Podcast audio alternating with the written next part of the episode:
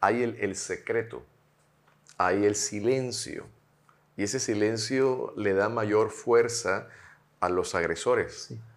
Y cómo presentar una denuncia o cómo tomar nota de, de, lo sensitivo que es este tema, pensando en que si en nuestras casas, nuestros hijos, ese tema se aborda, eh, darle seguimiento hasta llegar, hasta definir lo que está sucediendo, no ignorarles, no decirles que es, es mentira, no derribar su forma, su forma de, de expresar lo que ellos están experimentando, porque de hecho hablábamos que abuso, abuso o maltrato infantil es desconocer las emociones o los sentimientos de nuestros hijos. Y esto conecta entonces a, en este caso tan sensitivo, que los padres de familia podamos tomar nota de lo que nuestros hijos están hablando. Creando familias sanas, unidas y fuertes. Compartiendo principios, experiencias e ideas. Podcast Familias Fuertes. Bienvenidos a nuestra nueva entrega semanal, nuestro podcast Familias Fuertes.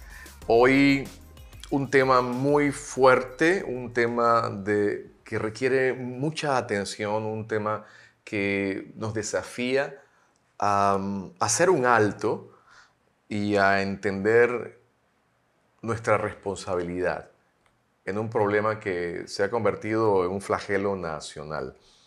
Hoy hablaremos sobre el abuso sexual infantil. Y hoy está con nosotros un amigo, estuvo la semana pasada con nosotros y hoy continúa. Roderick Burgos, director ejecutivo de la Fundación Yo Creo en la Familia. Amigo, gracias por estar nuevamente en esta entrega. Y es un tema que has estado dándole seguimiento a nivel nacional y liderando campañas eh, para que este tema eh, encuentre eh, acogida en medio de, las autoridades, en medio de los organismos estatales que son responsables de velar por la protección de nuestros menores. Y, has liderado movimientos muy, muy interesantes que también te han traído algo también de, enemigos, y yo sé eso, porque son temas que, que son fuertes y tocan, tocan callos. Y, pero sabemos algo, cuando la verdad de Dios prevalece, porque la verdad de Dios prevalece, eh, no hay nada ni nadie que se pueda oponer. Y, creo que hay un llamado muy especial a proteger a nuestros niños. Y eso es parte de lo que queremos hablar esta noche, eh, hacer sensibilización sobre este tema tan delicado y que podamos estar apercibidos, como dice un amigo compartido, ¿verdad? Apercibidos de lo que, de lo que está sucediendo aquí en Panamá frente a este tema. Así que Rodrigo, bienvenido. Gracias por estar con nosotros. Muchas gracias, Irán. Para mí es un privilegio ya estar por segunda ocasión. Segunda ocasión. Me estoy como que acostumbrado. Sí, ¿verdad que sí? Pero para nosotros es una bendición porque sé que tus oyentes buscan, eh, las buscan la verdad, eh, buscan saber y entender cómo mejorar como padres, como madres, como familias. Y por eso para nosotros eh, consideramos que eh, es un programa en el corazón de Dios, así que cuenta siempre con nosotros. este es un tema bien delicado, tanto así que quiero, eh, porque cuando hablamos de qué es abuso sexual infantil, vienen inclusive debates y me voy a limitar a leer textualmente lo que dice la literatura que para, para romper ese debate de inicio. Dice es toda interrelación entre un adulto y un menor que tiene por objeto la estimulación sexual del propio abusador, del niño o de tercero. Y el primer debate que se viene es cuando UNICEF, no lo decimos nosotros, UNICEF dice que cada 15 segundos un niño es abusado sexualmente en Latinoamérica. La estadística la saca UNICEF en Latinoamérica cada 15 segundos, es decir, en el próximo minuto que hablemos, cuatro niños han sido abusados, algunos, pero ese número de dónde sale? Muchas veces las personas creen que el abuso sexual infantil se limita a lo que sería una penetración o un coito. No. Hay dos tipos de abuso sexual infantil. El primero es sin contacto físico y otro con contacto. Y es allí donde sale este número tan, pero tan alarmante eh, que se convierte en un flagelo para el mundo, ni siquiera ya para Panamá. Y hoy día vemos, y más adelante vamos a explicar por qué eh, hoy día se hacen más notorias las denuncias. Pero aquí estamos. ¿Sabes que esa cifra es, fuerte? Aterradora. aterradoras. Y mencionabas en, conferencias que, que, solamente pensar en, un solo niño ya es suficiente para que uno haga algo. Así es. Y, y, sabes que este es un tema que cobra mucha, mucha fuerza porque en Panamá eh, los números en temas de abuso sexual hacia menores está aumentando cada día.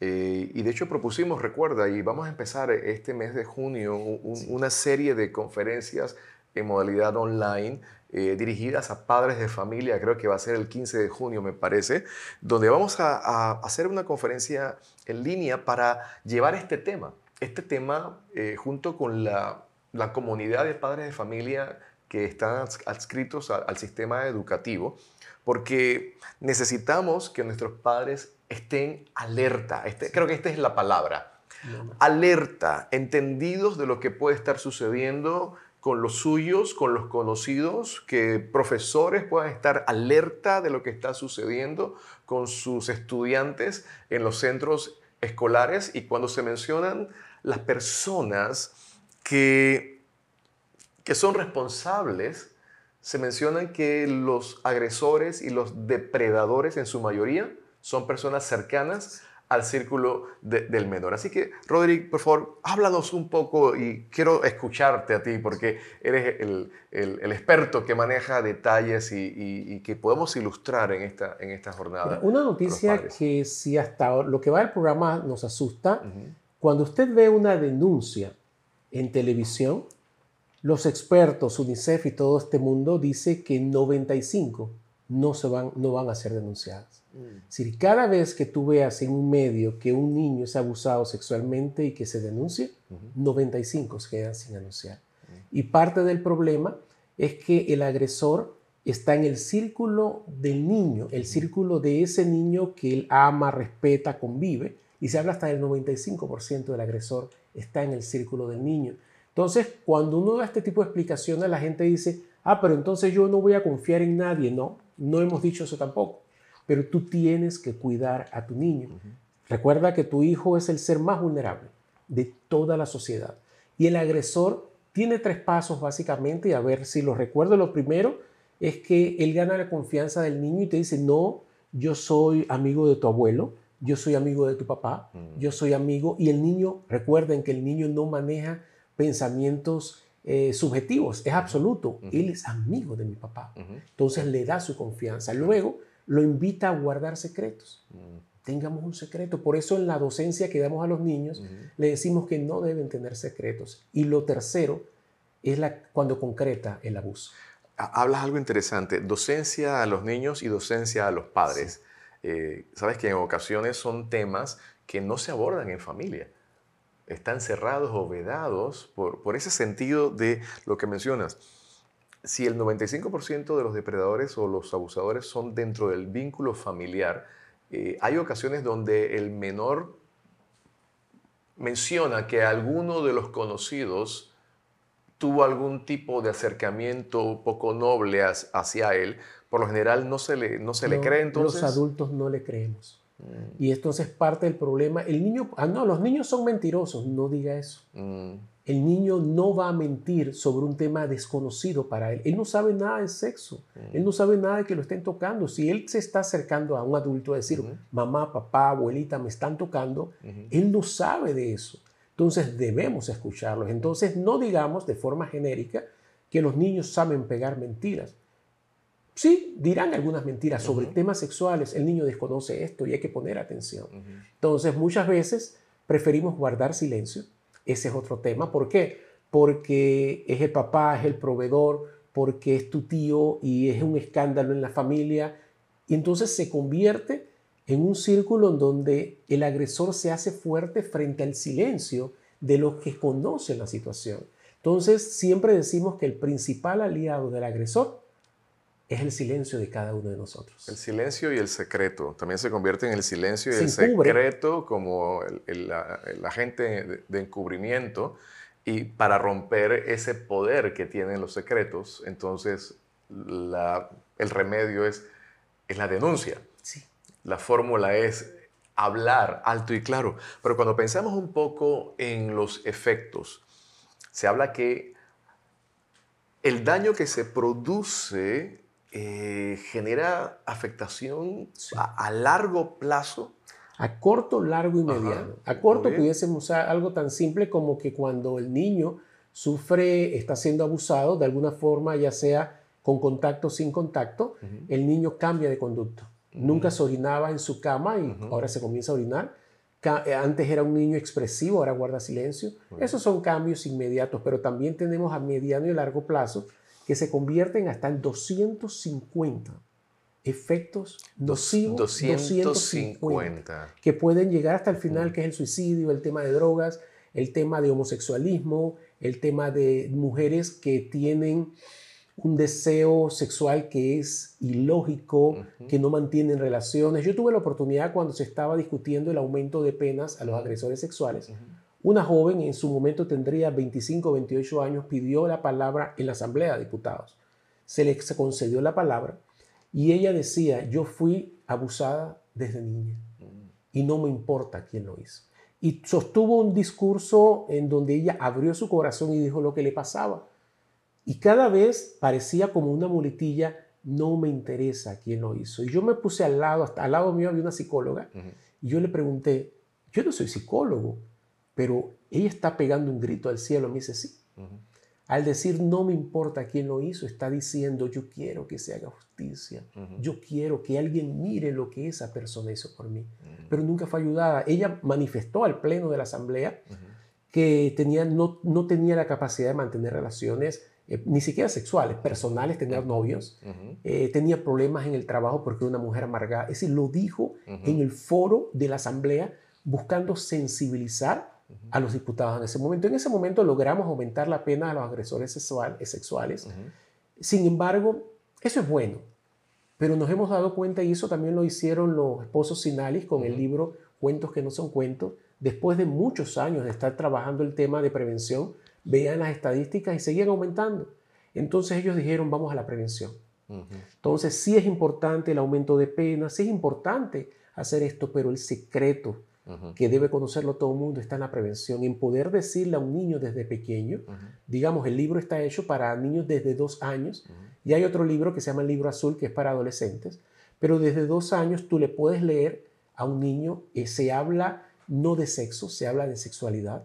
Eh, por otro lado, se habla de la autoestima, porque lo que busca el agresor es vulnerar su identidad y su autoestima a través de, acuérdense que el adulto supera psicológicamente a la criatura, entonces va a tener ventajas no solo, sino, no solo eh, eh, psicológicas, sino físicas y viceversa. Entonces, el niño a través de estos cuentos se fortalece su identidad, su autoestima, eh, se le enseña a, saber cuáles son sus partes públicas y privadas, es decir, desde un niño de dos años. Y tenemos muchos testimonios de niños que han podido evitar ser eh, abusados eh, porque tomaron el curso y literalmente se les enseña en ocasiones a correr, porque recuerda que la persona va a superarlas.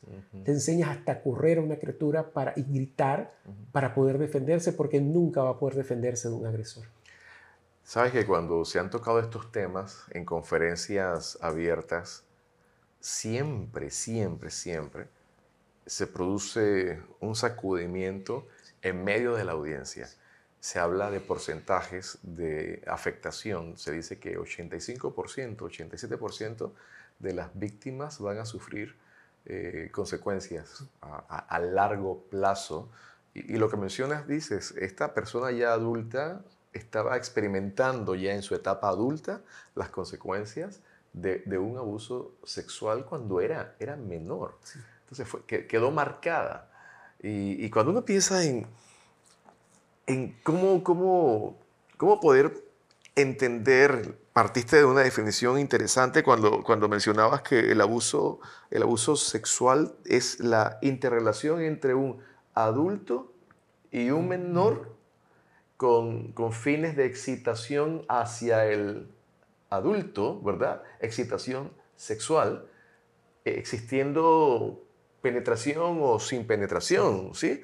Y, también pensamos en, cómo, cómo, el abuso sexual se puede eh, configurar eh, cuando se exponen a los menores a determinadas imágenes y, a, exponerlos. Hoy en día encontramos en, en, la sociedad actos de exposición de corte sexual delante de menores procurando la satisfacción de quién? De los adultos. Terrible, ¿verdad? ¿Hasta dónde hemos llegado? Creo que la semana pasada hablamos sobre eso, sobre cómo la depravación de la sociedad está tratando de normalizar algo que no es normal. Bíblicamente encontramos una expresión, Isaías, donde a lo malo hoy en día se le llama bueno y donde a lo bueno hoy en día se le llama malo.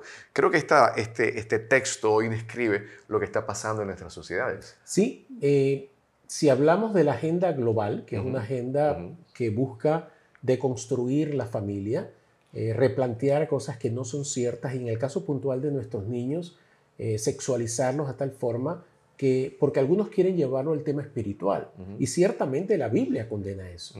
Pero si nos vamos a la parte psicosexual de la criatura, él no está preparado para ver ese tipo de imágenes, ese tipo de, música. Ahora hay, eh, creo que es Maluma, hay un montón de cantantes que lo digo con toda libertad, eh, realmente tienen un contenido totalmente erotizado. Y tú ves pedacitos de hombre y de mujer cantando esa aberración. Entonces nosotros vemos papás y mamás que lo ven normal. No es normal porque estamos exponiendo un contenido psicosexual a un niño que no está preparado para eso. Entonces, desde cualquier contexto, es un tema que no debe ser abordado en un niño. Hay una edad eh, que de hecho las guías de sexualidad y afectividad que estuvimos trabajando hablan de esa edad cronológica donde desde dos años tú puedes hablar de sexualidad pero no de sexo. Es decir, que él puede identificar cuáles son sus partes nobles y privadas y demás, y tú puedes, y en la medida que vaya desarrollándose y creciendo, entonces hablemos de temas sexuales. Eh, eh, eh, por el tema de, lo, de cuando ya son jóvenes, adolescentes, el tema de relaciones y todo eso, y las guías de sexualidad y afectividad que hoy día el Ministerio de Educación está dictando, van orientadas a eso. Algo que no toqué fue el abuso sin contacto. Y el abuso sin contacto es que tú expongas a material, eh, le enseñes material eh, pornográfico a un niño, una llamada telefónica donde tú comiences a erotizar a un niño que no sabe nada de eso.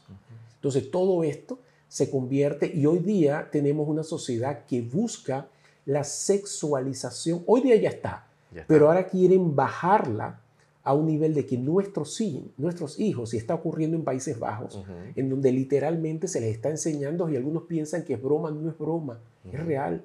Se le está enseñando a niños de 3, 4 años, de párvulos, el tema de, que tiene sus partes íntimas, que si se las tocas, que si esto o lo otro, esa es una aberración, disculpa la expresión, eh, hacia nuestros niños. Y eso nosotros como padres debemos no solo evitarlo, sino impedirlo a toda costa, porque somos los responsables de la formación de nuestros hijos.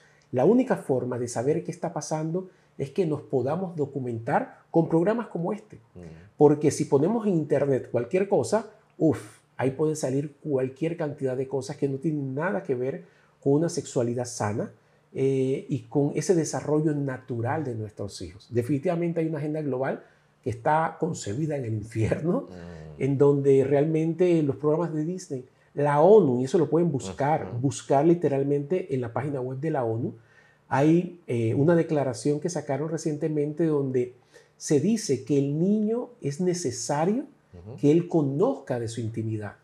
No le habla de, de, en la forma tan abierta porque ellos trabajan a través de la manipulación del lenguaje, pero tú lees tres veces esa línea, lo que están sugiriendo es que la edad de consentimiento, porque ya no se habla de, este tema de, las relaciones de adultos con niños, eh, la pedofilia.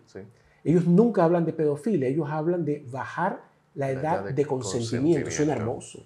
Claro. Bajar la edad de consentimiento. es pedofilia, porque entre más, por ejemplo, Uruguay con la marihuana. Ellos en Uruguay se promulgó hasta que hizo legal, se hizo legal la marihuana. Tú llegas a, a una farmacia y puedes comprar marihuana. 18 años. Ahora quieren bajar la edad de consentimiento a los 14 años, que un niño de 14 años pueda, consumir marihuana. Y así en el tema sexual, lo que buscan es llegar a un nivel de depravación donde nuestros hijos se vean expuestos violentando patria potestad y un montón de cosas más. Y relacionado a esto, entonces, darle autonomía. Recuerda que una de las frases que se usaban en los documentos era darles autonomía, como tienen autonomía creciente, o el, el tratamiento de son ciudadanos sexuales. ¿Te acuerdas? IPPF establece eso, ¿no? Son ciudadanos sexuales, hablando de, de su creciente participación en la expresión de su propia sexualidad fuera del paraguas o del consentimiento de, de los padres. Cuando uno escucha esto, uno dice, ¿En qué mente puede caber ese tipo de ideas y el, principio fundamental? La exposición a nuestros menores para satisfacción de los deseos o apetitos sexuales de adultos que desde su patología o enfermedad construyen todo un sistema y se pone de acuerdo todo un, conglomerado social que apoya esto, que cree en esto y obviamente eh, vulneran derechos de, los menores y el engaño, ¿no? dándoles tratamiento de, seres independientes para que ellos puedan tomar decisión, pero el fin básicamente es adultos tomando ventaja. Mencionabas, por ejemplo, el tema del contacto físico, y esta parte es importante,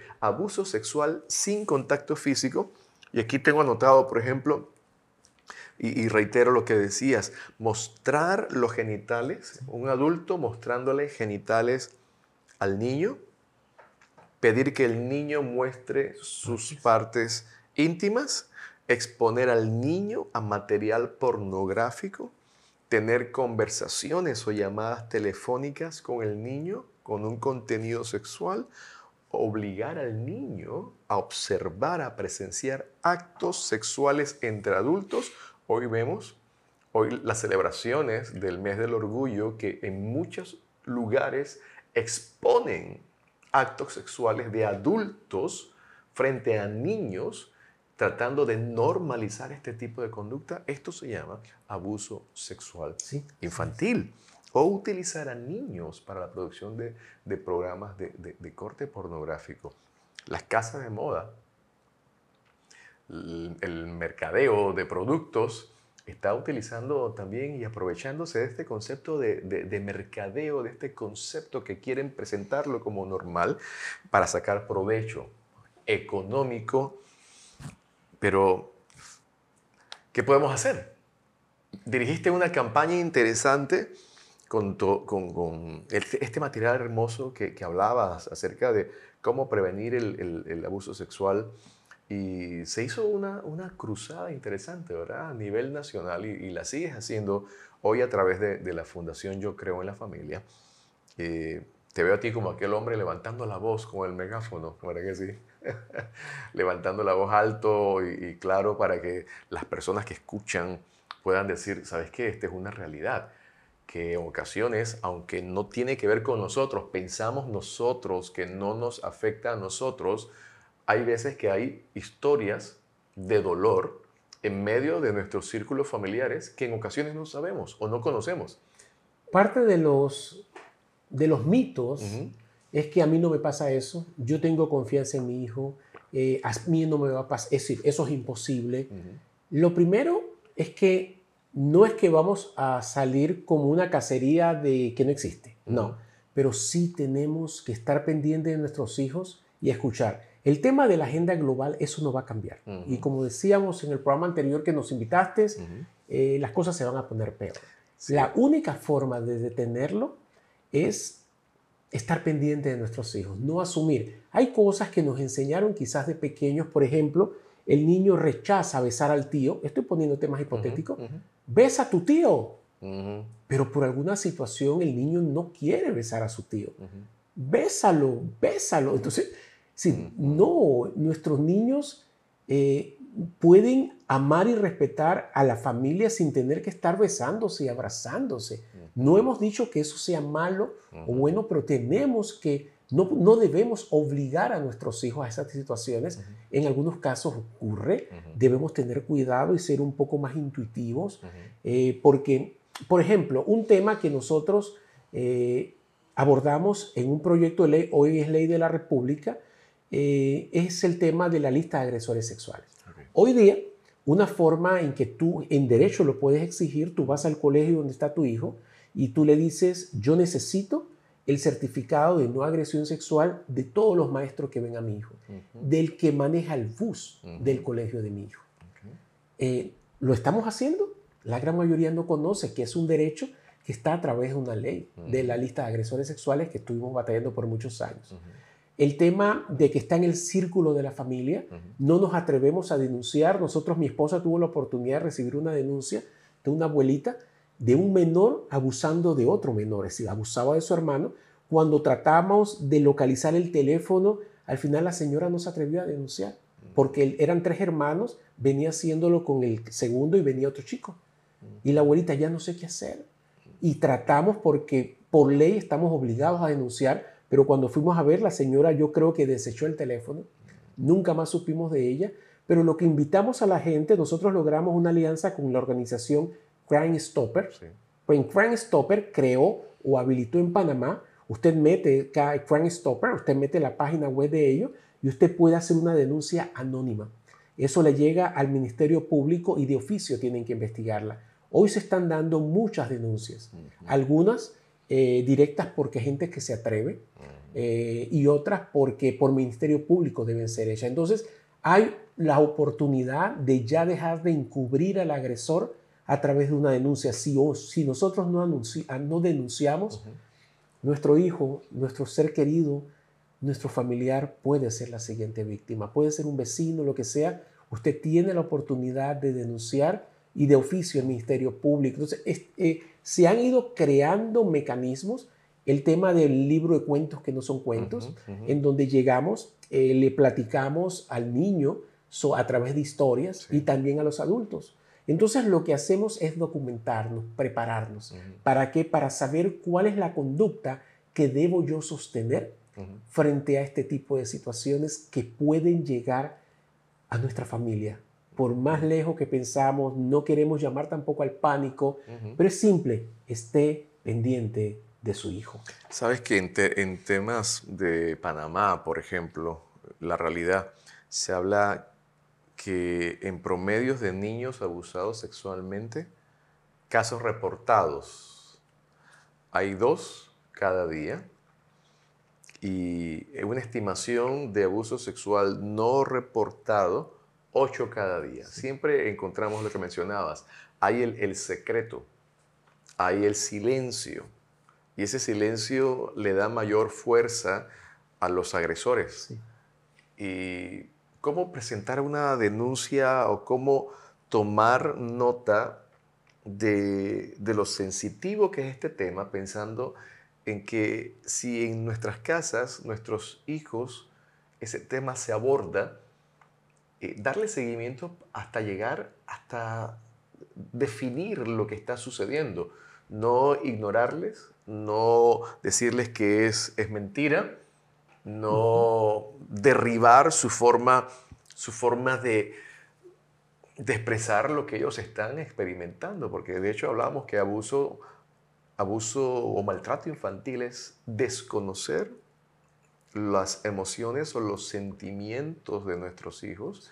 Y esto conecta entonces a, en este caso tan sensitivo, que los padres de familia podamos tomar nota de lo que nuestros hijos están hablando. Hace unos cuatro meses atrás eh, mencionabas las consecuencias que pueden suceder. Hay 250 consecuencias si se llega hasta la última, que puede ser el suicidio. El suicidio eh, conocí un caso que llegó hasta las últimas consecuencias, donde, donde la persona ya no pudo hacer nada eh, porque se le escapó de la mano a, la, madre, se le, se le, fue, se le fue, el, tema corrió tan rápido y, tan fuerte sobre, sobre un tema de afectación eh, de orden sexual en, un joven.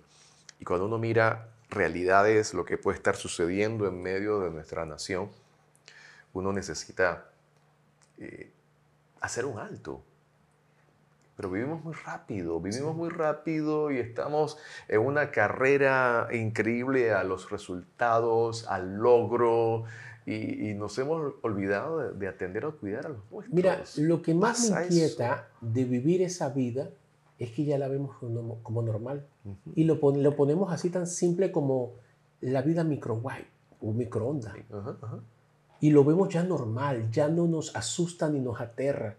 Eso nos ha absorbido inclusive a nosotros los creyentes. Entonces comenzamos a priorizar y resulta que hay otras prioridades y él como hijo debe entender. Entonces, tenemos que estar cerca de ellos. Expresiones de madres que dicen, no denuncio porque él es el proveedor económico. Sí. No denuncio porque es el tío y eso va a ser un escándalo en la familia. No denuncio porque es el abuelo. No denuncio porque es la mamá, porque algunos piensan que solamente se abusa, eh, los abusadores son hombres, no, también hay mujeres. Entonces, cuando vamos a ver, la explicación que da para nada busca la protección del menor. Pensamos en la familia, pensamos en todo mundo. ¿Por qué no piensas en un instante por el menor? Y te vas a dar cuenta que él es el más afectado. Y si detienes esa ola de abuso, vas a salvar quizás cientos o decenas de vidas, porque vamos. A algunos, y es un tema para desarrollar un programa completo, es el sistema. El sistema no acompaña tampoco. ¿Por qué? Porque tú vas y denuncias, eh, hay una revictimización porque tienes que poner la denuncia y ponen a hablar al niño con un montón de gente y eso se llama revictimización por un lado. Por otro lado, te ponen a subir y bajar escaleras eh, y se han hecho logros, se han hecho logros, pero creo que en materia penal, legal, deben hacerse mejoras. Tan, algo tan simple como esto. Se abusa de un niño. ¿Quién es el que sacan de la casa? Al niño y lo mandan a un albergue o lo mandan a cualquier lugar. ¿Y el agresor dónde queda? En la casa. Entonces, un niño que no entiende qué está pasando, un ser que yo amo me ha abusado, ha violentado mi vida, yo soy el culpable porque a mí es el que sacan de casa. El niño no tiene la capacidad que tenemos tú y yo como adultos. Entonces, el sistema tenemos que poner algún tipo de ajustes porque ¿cómo vamos a sacar al niño? El, niño dice, yo soy el culpable. Porque el que sacaron de casa fue a mí. Es verdad lo que me dice ese hombre. Es verdad lo que me dice esa mujer. Yo soy el culpable. Entonces cuando vamos a ver, hay que hacer mejoras para buscar eso que suena tan bonito, que es el, interior, el, interés superior del, menor. Y usted como abogado lo sabe mejor que yo. Pero cuando vamos a ver en la práctica el interés superior del menor, no juega en favor de él. Y es un tema que, hay que revisar. Roderick, si pudiésemos hablarle a nuestros padres y decirles, invitarles a, tomar una, decisión eh, en términos de la importancia de, de conocer este tema, eh, de convertirnos nosotros también en, en, figuras de atalayas que observamos desde una posición alta desde un muro, observar lo que puede estar sucediendo en casa, en los lugares donde tenemos influencia y demás. Eh, y sobre todo, volvernos, volvernos nosotros los protectores que debemos ser de los nuestros, de nuestra casa, de nuestra familia. Creo que sería interesante poder desafiar a, nuestros amigos que hoy nos, nos escuchan o nos ven y nos gustaría que, me gusta la expresión que has utilizado. Me gusta esa expresión que has utilizado, atalayas o centinelas. Me gusta porque en su definición es una persona que está a la, a la vanguardia, a, la expectativa, viendo qué ocurre y qué no ocurre. Y eso es lo que necesitan nuestros niños. No se llene de temor, porque el temor no resuelve nada. Lo que sí podemos eh, es ayudar y prepararnos. Libro Cuentos que no son cuentos, uno de nuestros aliados en Yo creo en la familia, Fundación Visión, acérquese a nosotros, puede llegar a nuestras redes sociales eh, www.yocroenlafamilia.net. Ahí puede decir estoy interesado en el tema de capacitación de prevención de abuso sexual infantil. Podemos ir a su colegio, ir a su empresa, ir a su comunidad, ir a donde usted lo necesite. pero es importante porque en la docencia y en la capacitación, y con esto quiero cerrar con una historia que pudo haber terminado en una, tragedia. La niña va a cumplir años. Está muy pequeña, tenía 5 o 6 años, una, niña quizás no llegaba a los 7 años. Esa niña va con su mamá a esos lugares hermosos donde uno solamente falta el cake. Toda la fiesta se arma, está la piñata, está la pasta, todo. Y la mamá, como buena mamá, dice, quiero que estés a tiro de grito. Las mamás se saben de qué refiero. Y que puedes desplazarte, pero si yo te llamo por tu nombre debes estar cerca. Llega y la mamá comienza a comprar todo para la fiesta. De repente llega la niña y le dice, mamá, ese señor me quiso tocar. Obviamente la mamá tomó el curso y se detiene todo inmediatamente. ¿Cuál es el señor? Viene denuncias, viene todo lo que tiene que venir. Al final, la historia corta es un chico joven que niño que entraba a ese lugar donde se llena de niños, los tocaba. Y eso es abuso sexual infantil.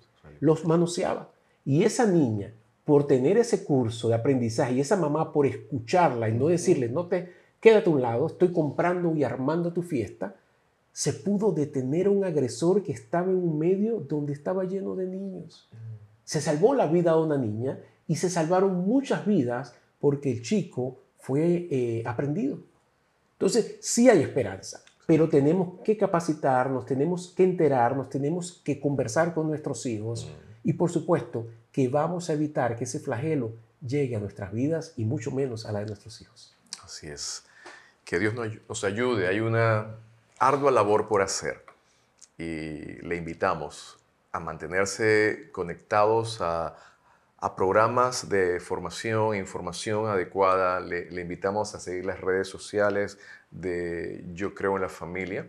Y es una manera de construir familias fuertes. Nuestro desafío es construir un mejor Panamá, pero empieza en el corazón de las personas, se extiende a las familias y luego alcanza a nuestras sociedades. Y la clave cuál es? Si Dios no edifica la casa, en vano trabajan aquellas personas que la edifican. Para nosotros ha sido un gusto, Roderick, tenerte con nosotros.